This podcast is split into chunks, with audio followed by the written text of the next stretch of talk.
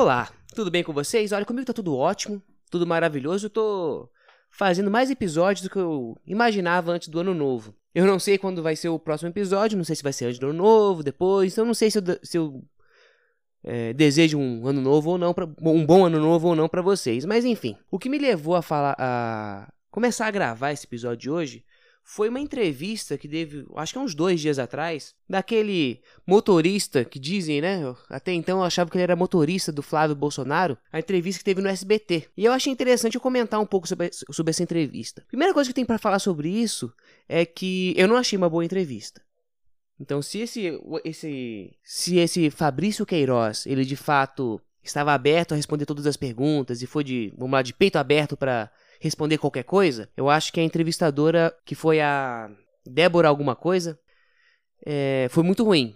Deixou de fazer muitas perguntas, deixou é, é, a oportunidade de esclarecer muitas coisas. Então foi uma péssima entrevista nesse aspecto. Mas, porém, mas também a gente tem que levar em consideração que a gente não sabe as condições que o, esse Fabrício ele impôs para que a entrevista acontecesse, não é? É que nem aquela famosa entrevista que o Jô Soares fez com a Dilma quando a Dilma estava no governo. Todo mundo criticou que o Jô foi muito, foi muito manso com a Dilma. Então, ninguém é obrigado a dar entrevista para ninguém. Então, o jornalista, se ele for agressivo, muitas vezes o entrevistado não vai aceitar a entrevista e não vai dar a entrevista. Então, talvez possa ser um pré-requisito que esse Francisco, que esse, perdão, que esse é, Fabrício Queiroz é, exigiu era que não, não fosse agressiva. É, talvez as perguntas fossem pré-feitas, ah, nenhuma perguntinha surpresa. Então, talvez esse seja o motivo da baixa qualidade da entrevista. Pode ser as condições em que o Fabrício é, colocou. Mas, deixando isso de lado, vamos ver é, a entrevista em si. A entrevista eu acho que foi uns 20 minutos, 20 e poucos minutos. Eu assisti ontem, gravada no próprio site do SBT. Vou botar a entrevista aqui na, na no link aqui na, na, nas notinhas do rodapé aqui da, do podcast. E ele não falou nada. Não falou nada. Falou ah, que ele ama a família dele. Ele falou que. Ah, acho que a única coisa que ele deixou clara naquela entrevista é, é que qualquer irregularidade que possa haver não foi essas palavras que ele usou, mas o, ele quis dizer vamos, é, que o problema com as contas, com as finanças dele, eram problemas exclusivos dele e que o Flávio Bolsonaro e a família Bolsonaro não tinham nada a ver com isso. A única coisa que ele deixou claro. Como quem disse, se me pegarem, se eu fiz de fato alguma coisa errada, os Bolsonaros estão fora disso. Eu fiz sozinho. Mas ele se defendeu o tempo todo e falou que de fato não fez nada. Para quem não sabe, o Ministério Público está pedindo esclarecimentos desse cara porque houve uma movimentação incomum na, na conta dele, na conta bancária, e quando isso acontece, o Ministério Público, o, as autoridades são chamadas para averiguar de perto. Isso, todos nós, brasileiros, estamos sujeitos a isso. Se você tem uma frequência um, de determinado valor rodar na sua conta e de repente vem um valor desproporcional, o seu banco avisa o governo, lá, as autoridades direto. Não, esse sigilo bancário tem um certo limite. Então aí pegaram esse cara com 1 milhão e 200 mil. Ele, é, ele, foi, ele foi, dizem que foi motorista do Bolsonaro, ele na entrevista esclarece fala que não é.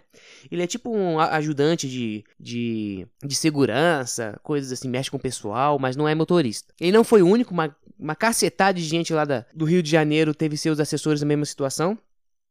E ele estava com mil, é, 1 milhão e 200 é, movimentados, o que não condizia com o salário dele. No, na, no, na, entrevista ele disse que o salário dele é de 23 mil reais. Não salário, né? De 10 mil, mas aposentadoria de não sei o que, eu não entendi direito. Ele lucra 23k por mês. E aí, é, parece que não foram 1 milhão e 200, e sim 600 mil que viraram 1 milhão e 200 porque entraram 600 mil e saíram 600 mil. Então, falaram que era 1 milhão e 200, só que são os mesmos 600 mil. Enfim, qual é o problema? O problema é que não é condizente com o dinheiro dele.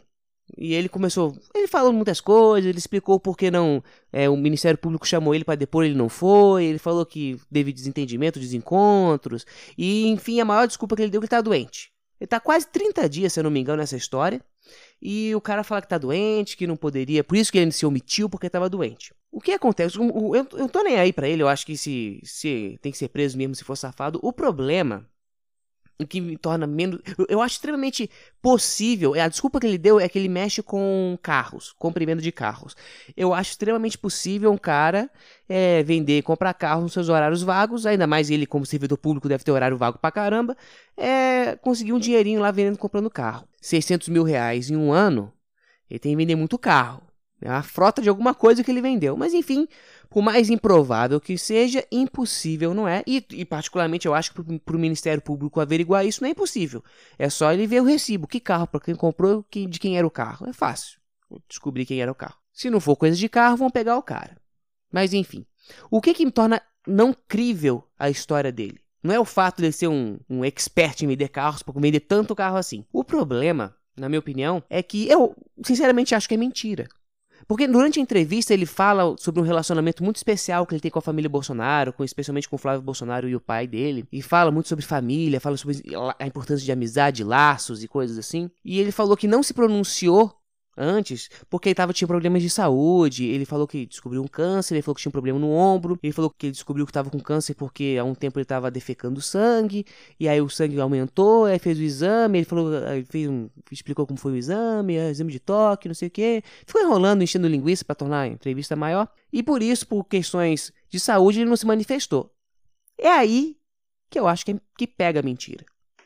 Porque ele enfatizou tanto a amizade, é, o bom relacionamento com a família Bolsonaro, pare e pensa. O Bolsonaro fez um, uma campanha baseado principalmente em duas, dois fatores: segurança pública e a honestidade, né? E, e, a luta contra a corrupção. Ele fez isso, isso do alicerce da sua, da sua campanha. Me chama do que for, menos de corrupto, aquele papo de sempre.